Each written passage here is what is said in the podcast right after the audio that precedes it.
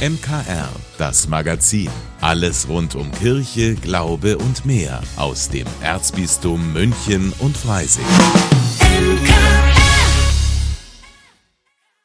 Heute mit Katharina Sichler. Letzter Ferientag bei uns heute in Bayern und exakt 132.700 Jungs und Mädels dürfen wohl heute besonders aufgeregt sein, denn so viele Erstklässler starten bei uns morgen. Zwei von ihnen sind Johannes und Amelie aus München. Ich freue mich auf die Schule, weil ich da sicher viel mehr Freunde finde. Und wenn dann die Schule vorbei ist, dann darf ich meine eine Schultüte öffnen vielleicht. Ich freue mich besonders lesen zu lernen und auf die Schultüte und meinen Schulranzen. Ich hoffe, dass mein erstes Schuljahr schön wird. Und damit morgen auch wirklich überhaupt nicht schief läuft, checkt Johannes nochmal seinen neuen Schulranzen. Der ist grün. Da ist mein Name drauf und ein paar Fußbälle. In meinem Schulranzen ist ein Slampermäppchen und ein Federmäppchen und so was, wo man die, wo man die Lernbücher reintut und noch eine Box. Josefa kommt schon in die zweite Klasse und gehört endlich zu den Großen. Also ja, es ist ganz toll und ich freue mich auch voll drauf, dass ich jetzt endlich nicht mehr so klein bin, sondern werde immer halt höher und höher und jetzt bin ich endlich immer mal größer. Und deswegen freue ich mich auf die zweite Klasse. Ferien sind natürlich super, aber Josefa hat da schon einiges vermisst. Am meisten freue ich mich, wenn die Schule losgeht, auf meine Lehrerinnen, auf meine besten Freundinnen und auf meine Klasse. Also von mir, da ist das Fach, das am meisten Spaß macht, äh, eher Mathe. Ich bin so ein Mathe-Typ. Ich freue mich drauf, dass wir bis zu 100 rechnen. Auch Linnea und Levi gehören zu den 1,7 Millionen Schülern in Bayern, für die es morgen also wieder losgeht. Und auch wenn die beiden mit ihren 12 und 14 Jahren schon Profis in Sachen erster Schultag sind, sie freuen sich auf morgen. Weil ich meine Freunde wiedersehe und neue Fächer habe. Ich hoffe außerdem, dass ich gut in das Schuljahr rein starte und auch viele neue Freunde finde. Ich freue mich in der Schule auf die gemeinsamen Pausen mit meinen Freunden und ich wünsche mir, dass ich teilweise neue Lehrer bekomme. Ich würde mir auch gutes Essen für die Schule wieder wünschen, auch dass es mehr Vegetarisches gibt. Ich freue mich auf die Schule. Egal ob erste oder elfte Klasse, wir hier vom MKR wünschen allen auf jeden Fall morgen einen guten Start. Und mir hilft ja immer, wenn ich nervös bin, mein Lieblingssong. Also am besten dranbleiben, denn hier im MKR gibt's nicht nur noch mehr spannende Geschichten rund um den Schulstart, sondern auch Musik, die so nicht überall läuft.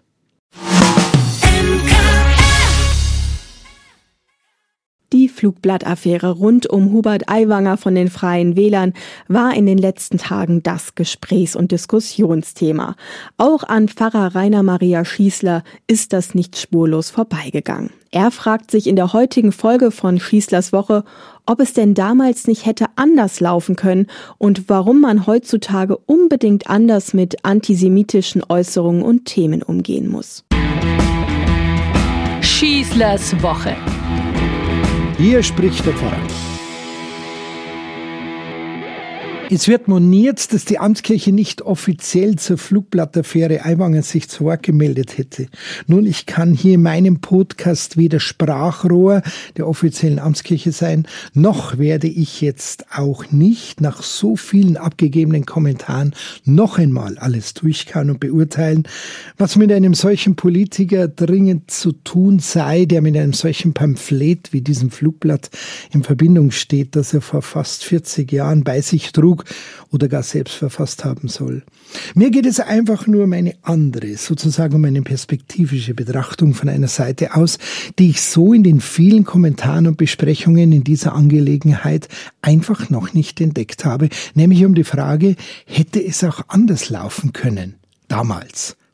Wäre es nicht möglich gewesen, solchen Vorfällen an einem Gymnasium im Glutkern des katholischen Bayerns wie in Mallersdorf konstruktiver, unmittelbarer, heilender und die jungen Leute betreffend ansprechender zu begegnen, als dass sich solche unerträglichen Sprüche überhaupt gar verselbstständigen konnten? Zehn Jahre früher, als Herr Aiwanger, war ich selbst auf dem Gymnasium, einem reinen Bubengymnasium hier in München und nicht wie Hubert Aiwanger in einem katholischen wie Mallersdorf. Und diese Judenwitze, die den Holocaust und die Shoah nicht nur verniedlichen, sondern ganz nebenbei auch den Grundstein dafür bilden, die Judenvernichtung gar zu leugnen, waren wie wohl auch in Aiwangers Gymnasium leider in bestimmten Milieus sehr präsent. Warum auch immer. Sie wurden einfach verbreitet und von den Erzählern irgendwie für lustig empfunden. Diese Milieus waren aber keine bekennenden antisemitischen Gruppierungen. An unserer Schule und in meiner Welt war Rechtsextremismus damals noch absolut unbekannt, Gott sei Dank. Aber man hat diese dümmlichen Witze, die alles so sehr und absolut gefährlich verharmlosen, einfach immer wieder gehört und erzählt bekommen. Es waren überflüssige, scheinbar kreative Sprüche, die einem zum Lachen bringen sollten, dabei auch nichts anderes taten, als die geschichtliche und vor allem die nationale Verantwortung, die uns als in Deutschland geborene junge Männer betrifft, beiseite zu schieben, als ginge das uns überhaupt nichts an. Mit solchen Bildern im Kopf wie einem Freiflug durch einen Schornstein in Auschwitz, wie auf diesem Flugblatt, wird dann banalisiert bis hin zur totalen Ignoranz, als ob ein solcher bislang unvorstellbarer Völkermord an Millionen von Menschen nie stattgefunden hätte. Auch wenn es in unserem Umfeld mit Verlaub gesagt solche Schwachköpfe gab, die mit diesen Bildern und Sprüchen aus dem Holocaust meinten, witzig und originell zu sein. Und das ist jetzt der Unterschied zum Mallersdorf 1987, 88. Sie haben uns nie damit anstecken können. Das ist mir in dieser ganzen Diskussion jetzt eingefallen und aus dieser Sicht möchte ich die Affäre Einwanger mal anders betrachten. Niemals hätten uns solche Statements und Witze auch nur annähernd belustigen können. Nein, es gab auch keine aktive Gegenwehr. Wir ordneten solche Typen, die so einen Unsinn von sich gaben, auch nicht als rechtsextreme Gestalten ein, mussten uns gar nicht mit ihnen auseinandersetzen, zählten sie aber auch nicht zu unseren bevorzugten Gesprächspartnern. Wir haben sie einfach ignoriert. Sie und ihre scheinbar tollen Bemerkungen. Wir haben ihnen so gezeigt, dass sie uns damit überhaupt nicht ansprechen können. Angebot und Interesse bleiben immer das bestimmende Prinzip. Eure schlechten Sprüche braucht ihr niemand, euren Humor teilen wir niemals. So empfanden wir, unverhohlen. Ja, vielleicht wäre eine aktive Auseinandersetzung mit ihnen sinnvoller, politisch dringender, unsere staatspolitische Verantwortung betreffend tragender und notwendiger gewesen. Damals hat es jedenfalls genügt, diese Leute einfach nur zu ignorieren. Das war unsere Form der Gegenwehr. Wir mussten uns dafür auch nicht extra eine Rüstung anlegen, die war nämlich schon da. Es war der geschützte Raum unseres Elternhauses und der Kirche, der uns diese Sicherheit gab. Dieses Standing, wie wir heute neudeutsch sagen, das uns dem menschenverachtenden Filz widerstehen ließ. Meine Eltern haben den Krieg und den Nationalsozialismus erleben und erleiden müssen und das mit aller Härte und sie hätten auch keine auch nur irgendwie geartete Witzelei darüber geduldet. Eine einzige solche Bemerkung wie auf diesem Flugblatt bei uns zu Hause, auch nur vermeintlich originell nacherzählt, wäre eine Katastrophe gewesen. Ich weiß nicht, wie sehr mich meine Eltern dafür bestraft hätten. Meine Mutter jedenfalls, der dieses Naziregime alles genommen hat, was ihr lieb, wichtig und teuer war, ihre ganze Familie. Sie wäre in tiefste Traurigkeit verfallen, wenn sie auf diese Weise daran erinnert worden wäre. Sprachlosigkeit jedenfalls hätte beide Eltern erfasst. Und dann war auch da die katholische Kirche, meine Pfarrei, das christliche Menschenbild, ihre ganze Ethik, die uns prägte, Menschenwürde, Schutz des Lebens, Achtung vor jeder Person. Das waren nicht bloße Worte, es waren Werte, die man ganz tief in uns eingepflanzt hat.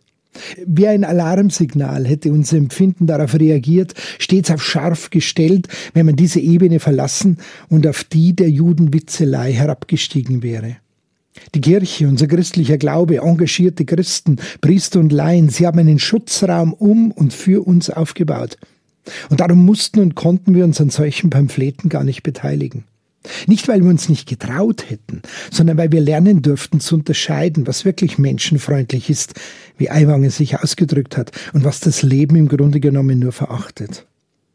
Meine Frage ist jetzt nur, hatte ein Hubert Aiwanger diesen Schutzraum nicht? Zu Hause auf dem Bauernhof, auf dem er aufwuchs, in seiner Welt, im katholischen Mallersdorf, im geordneten Leben eines Gymnasiums auf dem Land? Wo waren denn die, die ihn sensibilisieren hätten können für all das Leid und Unrecht, das mit der Geschichte der Judenvernichtung verbunden ist? Fragt sich da mal einer, ob er seiner Verantwortung überhaupt gerecht geworden ist? In einer TV-Diskussion diese Woche lautete ein sehr nachdenkliches Fazit. Man kann solche Jugendsünden eines 17-Jährigen, wie das des Herrn Aiwangers, durchaus verzeihen. Aber nur, wenn er als 52-Jähriger auch verantwortungsvoll damit umgeht. Nein, es geht nicht mehr um dieses unsäglich dumme Flugblatt, wer es auch wirklich geschrieben und was Herr Aiwanger damit zu tun hat. Es geht darum, wie er heute damit umgeht. Nach ihrer Trunkenheitsfahrt und ihrem Rücktritt vom Bischofsamt hat die damalige deutsche evangelische Bischöfin und EKD-Ratsvorsitzende Margot Kessmann einen Satz gesagt, der wegweisend war und bleiben wird. Wegweisend für all diejenigen, die sie damals unbedingt im Amt behalten wollten und wegweisend für alle, die in dieser Flugblattaffäre heute wohl verantwortlich sind. Margot Kessmann sagte, wer keine Autorität hat, darf auch keine Macht haben. Wer Ohren hat, der höre, so endet doch manches Gleichnis in der Bibel. Warum nicht auch einmal ein Podcast? Ich wünsche euch eine gute Woche, euer Pfarrer Schießler. Das war eine neue Folge von Schießlers Woche von und mit Pfarrer Rainer Maria Schießler. Ein Podcast, den Sie jederzeit unter anderem auf münchner-kirchenradio.de hören können und auf allen bekannten Streamingdiensten. Dort können Sie natürlich auch abonnieren.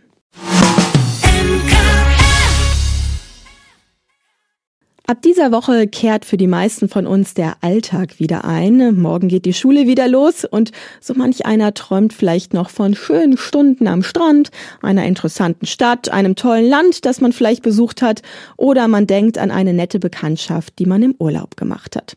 Doch nach Hause kommen hat auch was Schönes. Erstmal wieder zu Hause zu sein, sich erholen zu können, die Eindrücke, die man gesammelt hat, zu verarbeiten. Wir haben eine Rundreise gemacht durch Schottland, so zu viert, immer im Auto, immer in Familienzimmern. Ich bin ehrlich gesagt total froh, dass ich jetzt mal wieder mal eine halbe Stunde für mich alleine habe. Eine halbe Stunde nicht meine Family um mich rum, äh, nicht irgendein Gerede, Gequake, mich um niemanden kümmern muss, sondern nur meine Ruhe habe. Am meisten zu Hause hat man sich einfach, glaube ich, wieder auf die Wohnung gefreut dass man in seinem bekannten Umfeld ist und auf seine Freunde. Das eigene Bett. Ich habe mir das dieses Jahr mal gegönnt, äh, eine Woche alleine unterwegs zu sein, ohne Kind und Kegel. Und wie es dann aber so ist, habe ich mich natürlich am allermeisten auf genau die gefreut, die alle wiederzusehen und in den Arm zu nehmen. Ja, seine Lieben wiedersehen oder auch endlich in den eigenen vier Wänden sein, das kann natürlich keinen Urlaub ersetzen. Ich wünsche Ihnen einen guten Start in den Alltag. Egal ob Familienfeier am Wochenende, die bestandene Abiturprüfung oder auch etwas ganz anderes. Es gibt ja Dinge, an die erinnert man sich gerne auch noch Tage später. Und dann gibt's natürlich auch die anderen Dinge, die man sofort am liebsten vergisst. Was unsere Mitarbeiter Schönes erlebt haben, das gibt's jede Woche neu. Hier bei uns im MKR, Radio mit Tiefgang und jeder Menge guter Musik. Das Highlight der Woche. Mein Name ist Steffi Schmidt, ich bin Redakteurin der Sendung Kita Radio. Oft trinke ich relativ teure Grüntees, aber ein ungewöhnlich besonderes Highlight ist es für mich, wenn ich einen bestimmten schwarzen Tee mit Johannisbeer angereichert habe, den ich jedes Jahr in Schweden kaufe. Das ist gar kein besonderer Tee, aber ich trinke den, glaube ich, seit 30 Jahren. Ich habe den auf Wohnmobiltouren getrunken. Ich habe den in der Nähe vom Nordkap getrunken. Ich habe den im Badeurlaub auf Gotland mit meinen Kindern getrunken. Ich habe ihn getrunken, als ich in Stockholm gelebt habe. Ich verbinde mit diesem Tee so, so viele schöne Erinnerungen. Und wenn ich dann, wie diese Woche, noch zwei Teebeutel davon im Schrank finde, ihn mir aufbrühe und dieser Geruch in meine Nase strömt, dann bin ich einfach glücklich. Und so ist dieser Tee diesmal mein Highlight der Woche.